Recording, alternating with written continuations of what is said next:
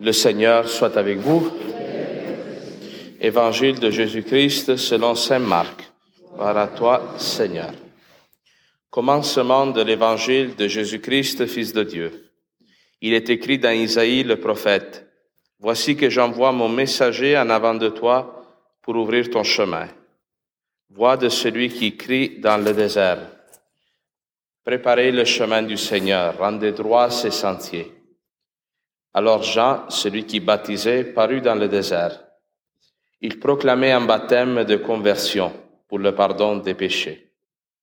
Toute la Judée, tous les habitants de Jérusalem se rendaient auprès de lui et ils étaient baptisés par lui dans le Jourdain, en reconnaissant publiquement leurs péchés. Jean était vêtu de poils de chameau avec une ceinture de cuir autour des reins. Il se nourrissait de sauterelles et de miel sauvage. Il proclamait, Voici venir derrière moi celui qui est plus fort que moi. Je ne suis pas digne de m'abaisser pour défaire la courroie de ses sandales. Moi, je vous ai baptisé avec de l'eau, lui vous baptisera dans l'Esprit Saint. Acclamons la parole de Dieu. Louange à toi, Seigneur Jésus. Alors, nous sommes euh, encore au début de l'année liturgique. Vous savez que avec le temps de l'Avent commence une nouvelle année liturgique, un nouveau cycle de lectures qui sont faites pendant les messes. Et euh, nous sommes entrés dimanche passé dans l'année B. Et la lecture d'aujourd'hui commence en disant commencement de l'évangile de Jésus-Christ.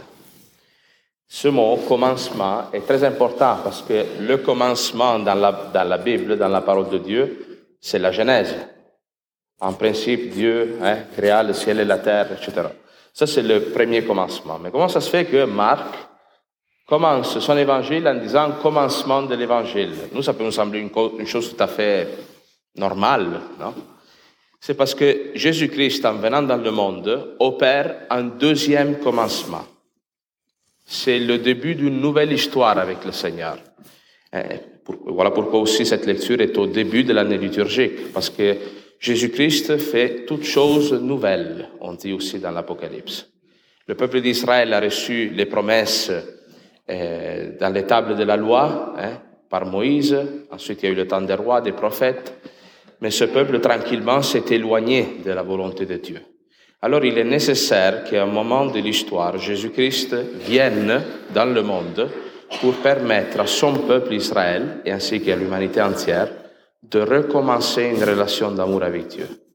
Et notre cheminement dans la foi commence par quoi? C'est quoi la première chose qui donne le début à un cheminement de foi? Je sais pas, selon vous c'est quoi, mais la, la L'expérience la plus forte qu'un chrétien puisse faire, qui le fait revenir vers Dieu, c'est l'expérience du pardon.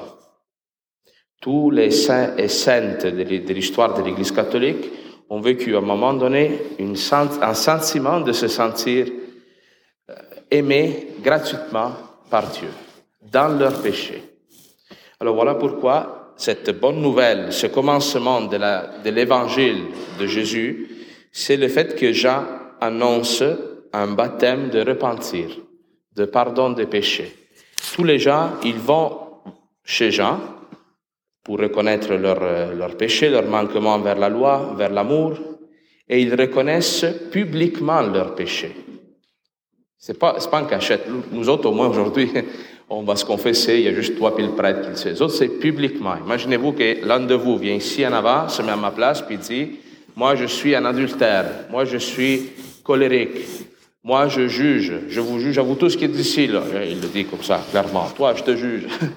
Il, comme ça, publiquement, devant tout le monde. Mais pourquoi ça? Pour se fouetter, pour se mortifier, je ne sais pas. Non, c'est parce que reconnaître comme ça le péché, sans le cacher, c'est reconnaître quoi aussi? C'est reconnaître que le pardon de Dieu est plus fort que le mal que nous pouvons commettre. C'est une confiance totale en l'amour de Dieu qui dépasse notre faiblesse, notre manquement à l'amour. Hein.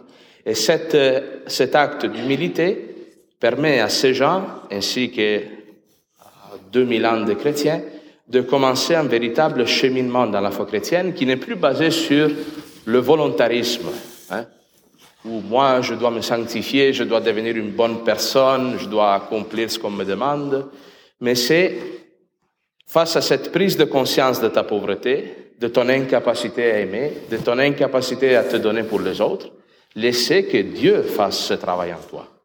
Et c'est ça la foi chrétienne. Une conversion véritable, quelqu'un qui vient acquérir une foi authentique et quelqu'un qui reconnaît qu'il ne peut pas se donner la sainteté par ses propres moyens et qui laisse Dieu faire ce nouveau commencement de la foi dans son cœur. Ça, c'est ce qui nous est annoncé aujourd'hui. Aussi, dans la première lecture, hein, vous voyez, il y a cette, euh, euh, le prophète Isaïe qui parle à la fin de l'exil et il annonce quoi? Il dit Consolez, consolez mon peuple. Là aussi, c'est un temps nouveau qui commence.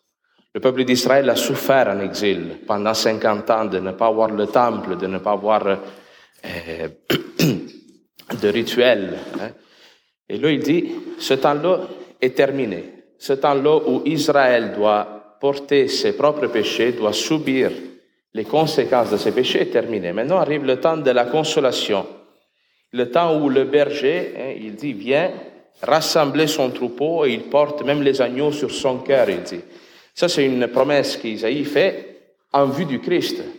Parce que c'est grâce à Jésus-Christ que nous, nous pouvons être libérés de notre péché. Nous n'avons pas à le porter sur nos épaules. Là encore, nous avons la, la possibilité, dans le sacrement de la confession, par exemple, de laisser notre péché à Jésus-Christ, lui qui est allé sur la croix, pour que nous ne soyons pas esclaves de notre mal. Le sacrement du pardon, qu'est-ce qu'il fait?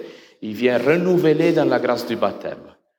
Te, ramène au premier jour de ta foi. Toi, tu as été baptisé, non À un moment donné, j'imagine, tu as fait le, petit catéchisme, ou tu as été formé par la foi un peu par tes parents, un peu par la religieuse que tu avais à l'école, je sais pas.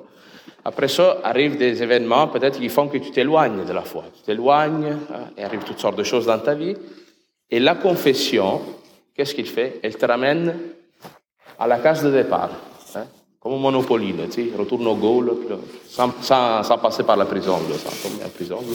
Tu ramasses 200 dollars en plus. C'est ça la confession. Revenir au jour 1 de ta foi. Tourner la page, recommencer à nouveau. Hein? Nous, tant de fois, on peut aller au sacrement du pardon comme, comme ça, on passe l'éponge sur notre cœur, là, après on se sent un petit peu mieux. Non, c'est vraiment l'expérience de ressusciter, c'est-à-dire renaître à une nouvelle vie. Alors ouvrons-nous, ouvrons notre cœur. Hein. Le temps de l'avant vient pour cela aussi. Le temps de l'avant est un temps qui nous dit, réveille-toi, parce que le Seigneur vient. Hein. Alors préparons-nous, préparons notre cœur à le recevoir à Noël. Nous tous, nous, préparons la maison, la cuisine, on invite les enfants pour le réveillon, n'est-ce pas? Mais es-tu prêt spirituellement à voir Jésus-Christ qui viendra la nuit de Noël? Il va venir pour ceux qui l'attendent, ceux qui l'attendent dans leur cœur, qui veulent faire une expérience du Christ, hein, qui restent debout, même la nuit de Noël, non? Le Christ apparaît au, berger qui veille pendant la nuit. Les autres, ils dorment. Hein. Dimanche passé, nous avons, je dimanche passé ou il y a deux dimanches, je ne me rappelle pas trop, mais une parole qui parlait du sommeil. Le sommeil dans la Bible, c'est le fait d'être tiède spirituellement, de ne pas être dans un état de veille. Hein. Quelqu'un qui vit une vie légère, une vie pour les distractions, pour les plaisirs, qui a perdu le sens de sa mission dans le monde. La parole de Dieu, la Bible en parle comme quelqu'un qui est endormi. Hein. Alors l'évangile, le temps de l'avant nous dit, réveille-toi, prends au sérieux ton existence, prends au sérieux ta vie chrétienne, ton engagement dans ta famille, dans ta paroisse, il y a besoin de toi, besoin de, le monde, y a besoin qu'ici apparaisse une communauté chrétienne, de gens qui s'aiment, qui manifestent par leur attitude que le Christ est vivant en eux. Hein. Mais encore une fois, comme je l'ai dit au début, ça, c'est le Christ qui le fait en toi. C'est pas nous qui, avec la force de nos points, avec nos bonnes résolutions, allons le faire. Mais la vraie question, c'est est-ce que tu veux que le Christ vienne dans ton cœur? Alors, ouvre-le lui aussi dans cette Eucharistie que nous allons vivre.